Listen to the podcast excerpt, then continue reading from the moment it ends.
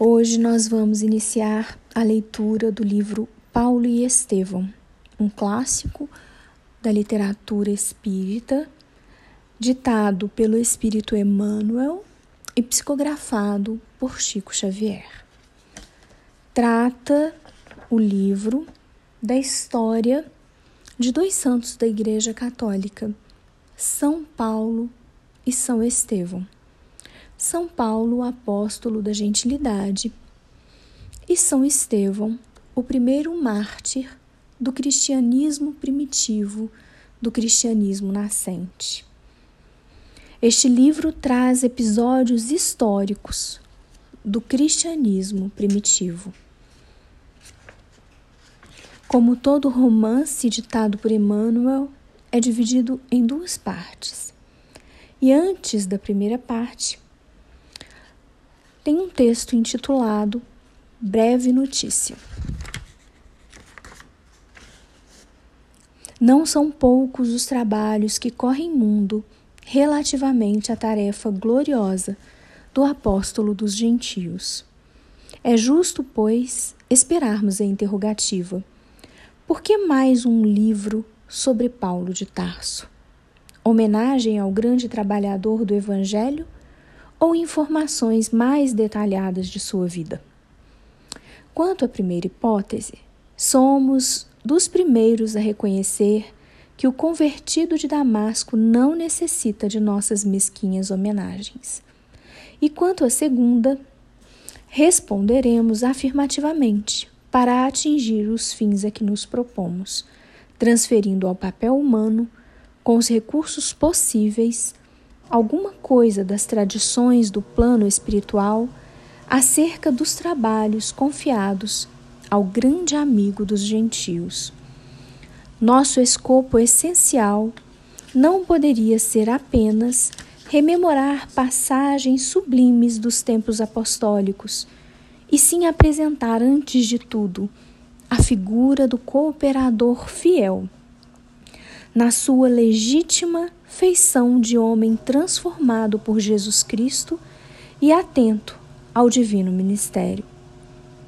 Esclareceremos ainda que não é nosso propósito levantar apenas uma biografia romanceada.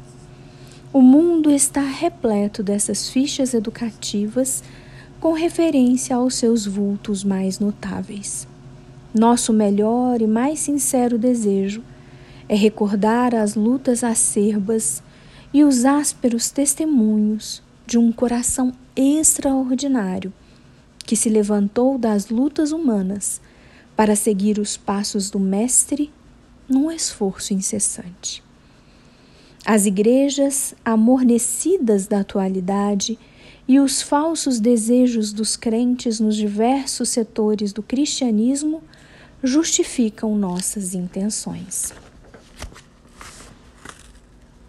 Em toda a parte, há tendências à ociosidade do espírito e manifestações de menor esforço. Foi Melissa. Muitos discípulos disputam as prerrogativas de Estado, enquanto outros, distanciados voluntariamente do trabalho justo, suplicam a proteção sobrenatural do céu. Templos e devotos entregam-se gostosamente a situações acomodatícias, preferindo as dominações e regalos de ordem material. Observando esse panorama sentimental, é útil recordarmos a figura inesquecível do apóstolo generoso.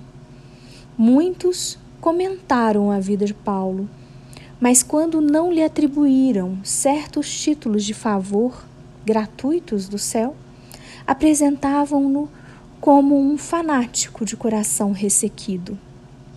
Para uns, ele foi um santo por predestinação a quem Jesus apareceu em uma operação mecânica da graça. Para outros, foi um espírito arbitrário, absorvente e ríspido, inclinado a combater os companheiros com vaidade quase cruel.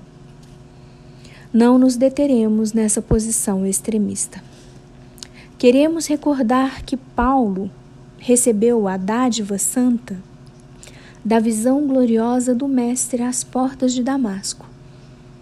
Mas não podemos esquecer a declaração de Jesus relativa ao sofrimento que o aguardava por amor ao seu nome. Certo é que o inolvidável tecelão trazia o seu ministério divino, mas quem estará no mundo sem o ministério de Deus? Muita gente dirá que desconhece a própria tarefa, que é insciente a tal respeito, mas nós poderemos responder que além da ignorância, há desatenção e muito capricho pernicioso. Os mais exigentes advertirão que Paulo recebeu um apelo direto. Mas, na verdade, todos os homens menos rudes têm a sua convocação pessoal ao serviço do Cristo. As formas podem variar, mas a essência, o apelo, é sempre a mesma. O convite do ministério chega às vezes de maneira sutil, inesperadamente. A maioria, porém, resiste ao chamado generoso do Senhor. Ora, Jesus não é um mestre de violências, e a figura de Paulo se avulta muito mais aos nossos olhos. Ele ouviu, negou-se a si mesmo, arrependeu-se tomou a cruz e seguiu Cristo até o fim de suas tarefas materiais. Entre perseguições, enfermidades, apodos, zombarias, desilusões, deserções, pedradas, açoites e encarceramentos, Paulo de Tarso foi um homem intrépido e sincero, caminhando entre as sombras do mundo ao encontro do Mestre que se fizera ouvir nas encruzilhadas da sua vida. Foi muito mais que um predestinado, foi um realizador que trabalhou diariamente para a luz. O Mestre chama-o da sua esfera de claridades imortais. Paulo tateia na treva das experiências humanas e responde: Senhor, que queres que eu faça? Entre ele e Jesus havia um abismo que o apóstolo soube transpor em decênios de luta redentora e constante. Demonstrá-lo para o exame do quanto nos compete em trabalho próprio, a fim de ir ao encontro de Jesus é o nosso objetivo. Outra finalidade desse esforço humilde é reconhecer que o apóstolo não poderia chegar a essa possibilidade em ação isolada no mundo. Sem Estevão, não teríamos Paulo de Tarso. O grande mártir do cristianismo nascente alcançou influência muito mais vasta na experiência paulina do que poderíamos imaginar tão só pelos textos conhecidos nos estudos terrenos. A vida de ambos está entrelaçada com misteriosa beleza. A contribuição de Estevão e de outras personagens dessa história real vem confirmar a necessidade e a universalidade da lei de cooperação. E para verificar a amplitude desse conceito, recordemos que Jesus, cuja misericórdia e poder abrangiam tudo, procurou a companhia de doze auxiliares, a fim de empreender a renovação do mundo. Aliás, sem cooperação não poderia existir amor. E o amor é a força de Deus que equilibra o universo. Desde já, vejo os críticos consultando textos e combinando versículos para trazerem à tona os erros de nosso tentame singelo. Aos bem-intencionados, agradecemos sinceramente por conhecer a nossa expressão de criatura falível, declarando que este livro modesto foi grafado por um espírito para os que vivam em espírito. E ao pedantismo dogmático ou literário de todos os tempos, recorremos ao próprio Evangelho para repetir que se a letra mata, o espírito vivifica. Oferecendo, pois, este humilde trabalho aos nossos irmãos da terra, formulamos votos para que o exemplo do grande convertido se faça mais claro em nossos corações, a fim de que cada discípulo, para entender quanto lhe compete trabalhar e sofrer por amor a Jesus Cristo assinado por Emmanuel Pedro Leopoldo, Minas Gerais, 8 de julho de 1941. Primeira parte.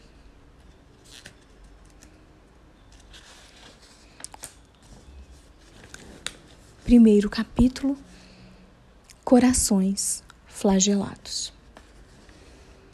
Amanhã enfeitava-se de muita alegria e de sol.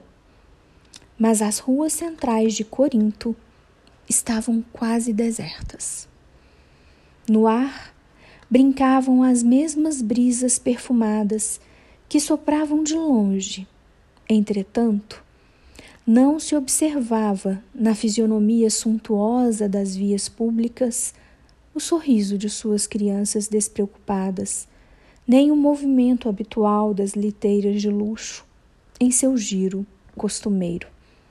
A cidade, reedificada por Júlio César, era a mais bela joia da velha Acaia, servindo de capital a formosa província.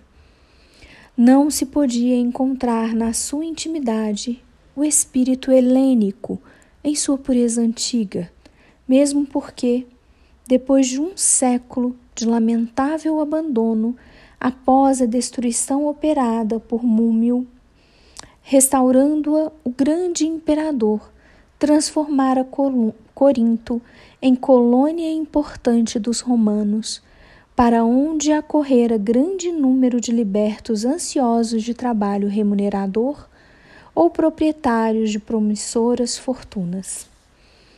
A estes associara-se vasta corrente de israelitas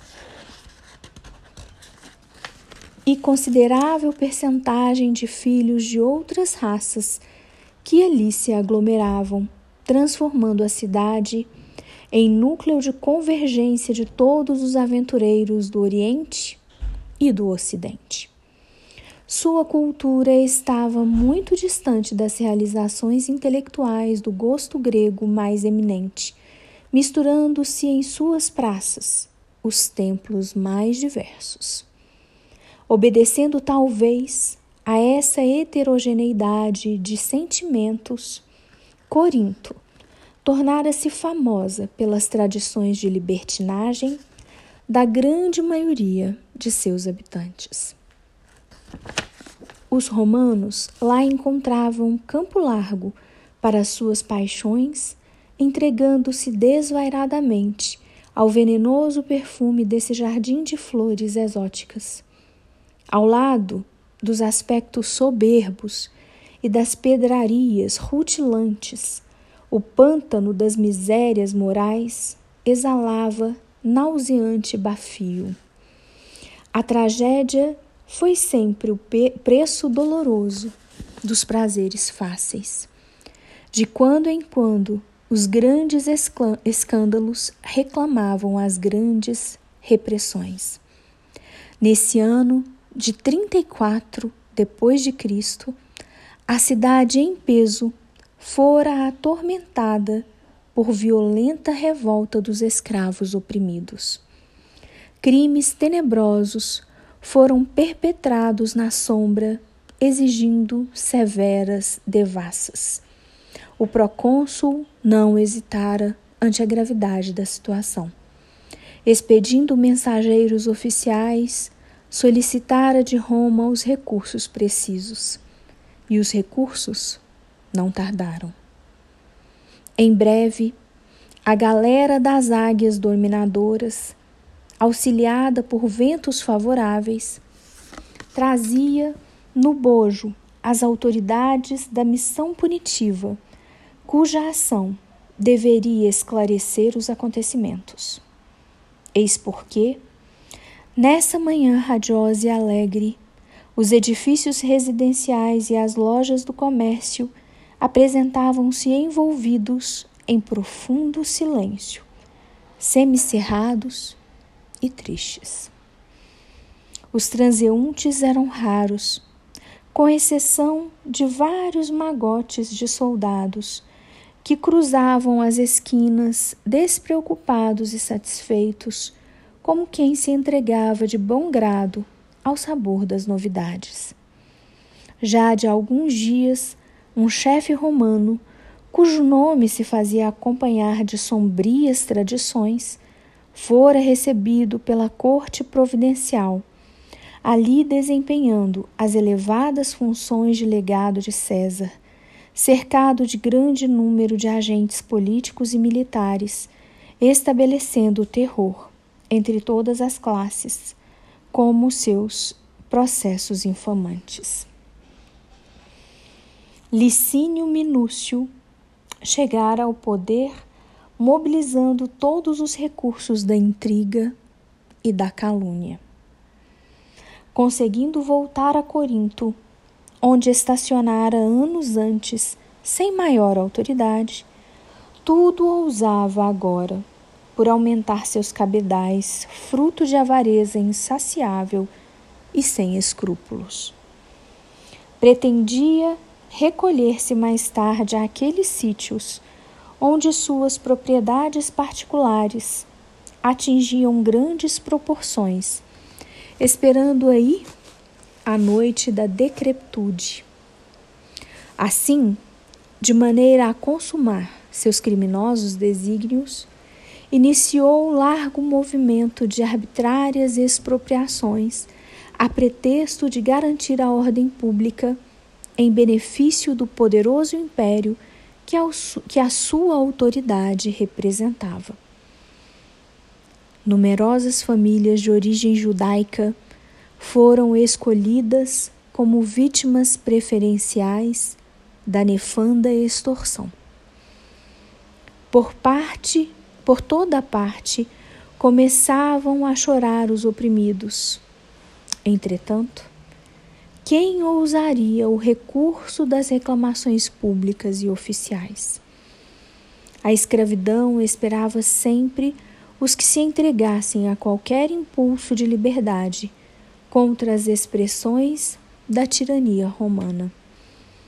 E não era só a figura desprezível do odioso funcionário que constituía para a cidade uma angustiosa e permanente ameaça. Seus asseclas espalhavam-se em vários pontos da via, das vias públicas, perdão, provocando cenas insuportáveis, características de uma perversidade inconsciente.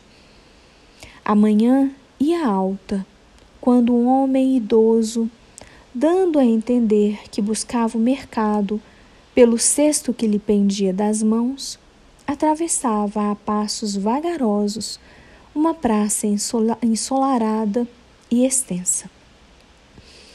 Um grupo de tribunos alvejava-o com ditérios deprimentes entre gargalhadas e de ironia. O velhinho que denunciava nos traços fisionômicos a linha israelita, demonstrava perceber o ridículo de que vinha sendo objeto. Mas, distanciando-se dos militares patrícios, como desejoso de resguardar-se, caminhou com mais timidez e humildade, desviando-se em silêncio. Foi nesse instante que um dos tribunos, em cujo olhar autoritário perpassava acentuada malícia, acercou-se dele, interrogando-o asperamente. Olá, judeu desprezível. Como ousas passar sem saudar os teus senhores? O interpelado estacou pálido e trêmulo. Seus olhos revelaram estranha angústia que resumia na sua eloquência silenciosa todos os martírios infinitos que flagelavam a sua raça. As mãos enrugadas lhe tremiam ligeiramente, enquanto o busto se arqueava reverente, premido, premindo a longa barba encanecida. Teu nome, tornou o oficial entre desrespeitoso e irônico. Jochedeb, filho de Jared, respondeu timidamente. E por que não saudaste os tribunos imperiais? Senhor, eu não ousei, explicou quase lacrimoso.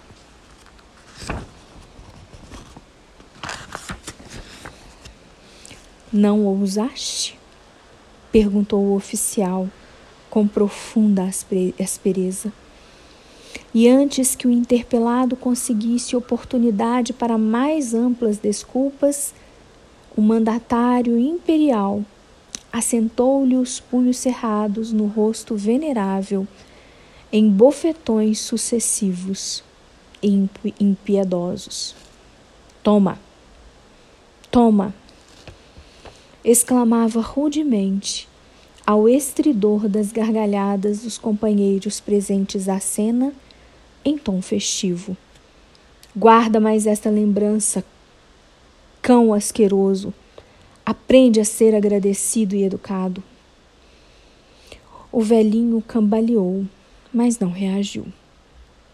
Percebia-se-lhe a surda revolta íntima a traduzir-se no olhar chamejante, indignado, que lançou ao agressor com uma serenidade terrível. Num movimento espontâneo, olhou os braços encarquilhados na luta e no sofrimento, reconhecendo a inutilidade de qualquer revide. Foi quando o verdugo inesperado, observando-lhe a calma silenciosa, pareceu medir a extensão da própria covardia e, colando as mãos na complicada armadura do cinto, voltou a dizer com profundo desdém: Agora que recebeste a lição, podes procurar o mercado, judeu insolente. A vítima dirigiu-lhe então um olhar de ansiosa amargura no qual transpareciam as dolorosas angústias em toda uma longa existência, emoldurado na túnica singela e na velhice venerável, aureolada por cabelos branqueados nas mais penosas experiências da vida. O olhar do ofendido semelhava-se a um dardo invisível que penetraria para sempre a consciência do agressor desrespeitoso e mau. No entanto, aquela dignidade ferida não se demorou muito na atitude de exprobação, intraduzível em palavras. Em breves instantes, suportando os ditérios da geral zombaria, prosseguiu no objetivo que o levara a sair à rua. O velho Jochedeb experimentava agora estranhas e amargas reflexões. Duas lágrimas quentes e doloridas sulcavam-lhe as rugas da face macilenta, perdendo-se nos fios grisalhos da barba veneranda. Que fizera para merecer tão pesados castigos? A cidade fora trabalhada pelos movimentos de rebeldia de numerosos escravos, mas seu pequeno lar prosseguia com a mesma paz dos que trabalham com dedicação e obediência a Deus. A humilhação experimentada fazia-o regressar pela imaginação aos períodos mais difíceis da história de sua raça. Por que motivo e até quando sofreriam os israelitas a perseguição dos elementos mais poderosos do mundo? Qual a razão de serem estigmatizados como indignos e miseráveis em todos os recantos da terra? Entretanto, amavam sinceramente aquele Pai de justiça e amor, que velava dos céus pela grandeza de sua fé e pela eternidade dos seus destinos. Enquanto os outros povos se encarregavam, se entregavam ao relaxamento das forças espirituais, transformando esperanças sagradas em expressões de egoísmo e idolatria, Israel sustentava a lei do Deus único, esforçando-se em todas as circunstâncias por conservar intacto o seu patrimônio religioso com sacrifício, embora da sua independência política. Acabrunhado, o pobre velho meditava na própria sorte. Esposo dedicado, enviuvara quando aquele mesmo Licínio Minúcio é, questor do império anos antes instaurara nefandos processos em Corinto, a fim de punir alguns elementos de sua população descontente e rebelada. Sua grande fortuna pessoal fora extremamente reduzida e houve de amargar uma prisão injusta, resultante de falsas acusações que lhe valeram pesados de sabores e terríveis confiscos. Sua mulher não havia resistido aos sucessivos golpes que lhe feriram fatalmente o coração sensível, mergulhando-se na morte, atormentada de acerbos desgostos e deixando-lhe os dois filhinhos que constituíam a coroa de esperança da sua laboriosa existência.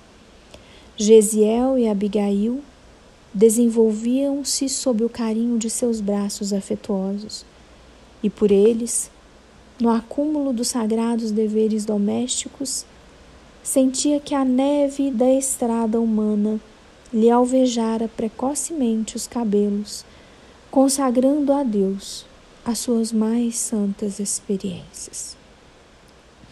À mente lhe veio então mais viva a silhueta graciosa dos filhos. Era um lenitivo conhecer o sabor agradável das experiências do mundo em benefício deles. O tesouro filial compensava-o das flagelações em cada acidente do caminho. A evocação do lar, onde o amor carinhoso dos filhos alimentava as esperanças paternas, suavizou-lhe as amarguras.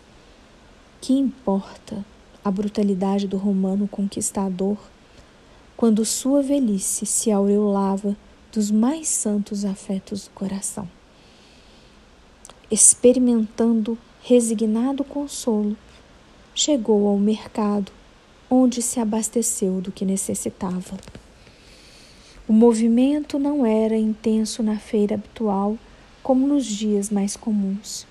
Entretanto, havia certa concorrência de compradores, mormente de libertos e pequenos proprietários que afluíam das estradas de Sencreia, que afluíam, perdão, das estradas de Sencreia.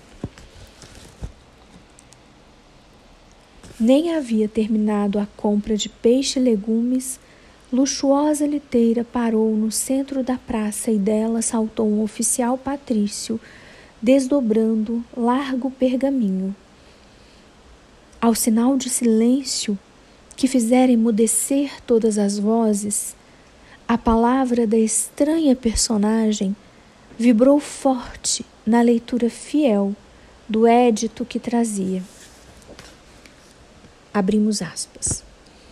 Licínio Minúcio, questor do império legado de César, encarregado de abrir nesta província necessária devassa para restabelecimento da ordem em toda a Acaia, convida a todos os habitantes de Corinto que se considerarem prejudicados em seus interesses pessoais ou que se encontrarem necessitados de amparo legal a comparecerem amanhã ao meio-dia no Palácio Provincial junto ao templo de Vênus Pandemos, a fim de exporem suas queixas e reclamações, que serão plenamente atendidas pelas autoridades competentes. Aqui fechamos aspas.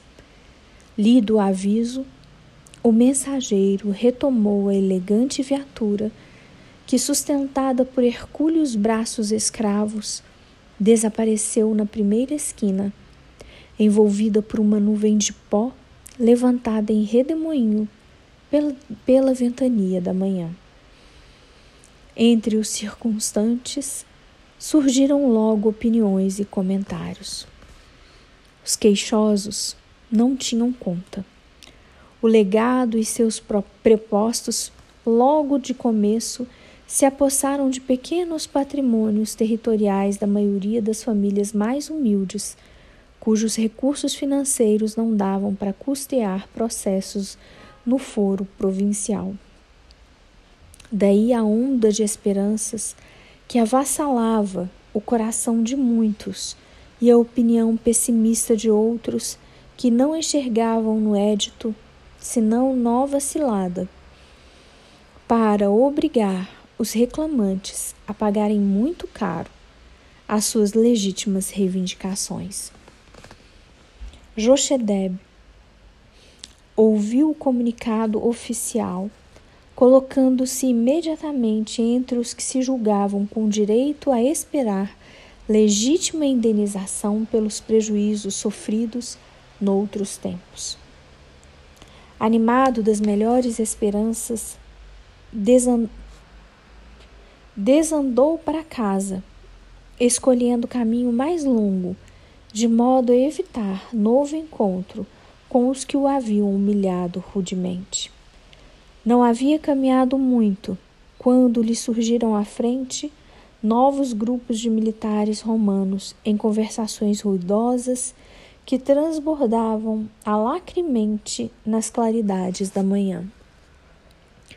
Defrontando o primeiro grupo de tribunos e sentindo-se alvo de comentários deprimentes a transparecerem em risos escarninhos, o velho israelita considerou, abrem aspas, deverei saudá-los ou passar mudo e reverente, como procurei fazer na vinda, fecham aspas.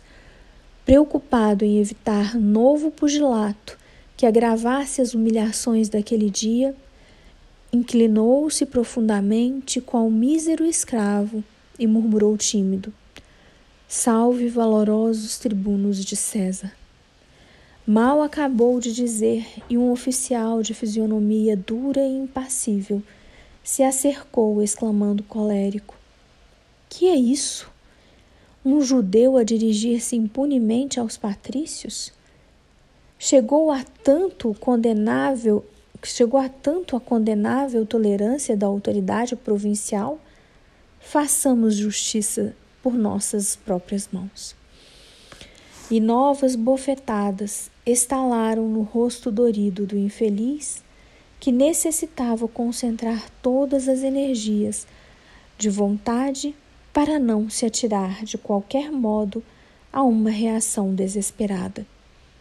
Sem uma palavra de justificação, o filho de Jared submeteu-se ao castigo cruel. Seu coração precípite parecia rebentar de angústia no peito envelhecido. Todavia o olhar a intensa refletia a intensa revolta que lhe ia na alma opressa. Impossibilitado de coordenar ideias em face da agressão inesperada, na sua atitude humilde, reparou que dessa vez o sangue jorrava das narinas, tingindo-lhe a barba branca e o linho singelo das vestiduras. Isso, porém, não chegou a sensibilizar o agressor, que por fim lhe vibrou a última punhada na fronte enrugada, murmurando: Safa-te, insolente. Sustentando a custo o cesto que lhe pendia dos braços trêmulos, Jochedeb avançou cambaleante, sufocando a explosão de seu extremo desespero. Ah, ser velho! Pensava. Simultaneamente, os símbolos da fé modificavam-lhe as disposições espirituais e sentia no íntimo a palavra antiga da lei. Abrem aspas. Não matarás. Fecham aspas. No entanto, os ensinamentos divinos, a seu ver, na voz dos profetas, aconselhavam o revide, abrem aspas, olho por olho, dente por dente, fecham aspas. Seu espírito guardava a intenção de represália como remédio às reparações a que se julgava com direito, mas as forças físicas já não eram compatíveis com os requisitos, os resquícios da reação. Com os requisitos, perdão, da reação. Profundamente humilhado e presa de angustiosos pensamentos, buscou recolher-se ao lar, onde se aconselharia com os filhos muito amados, em cujo afeto encontraria de certo a necessária inspiração. Paramos aqui por hoje.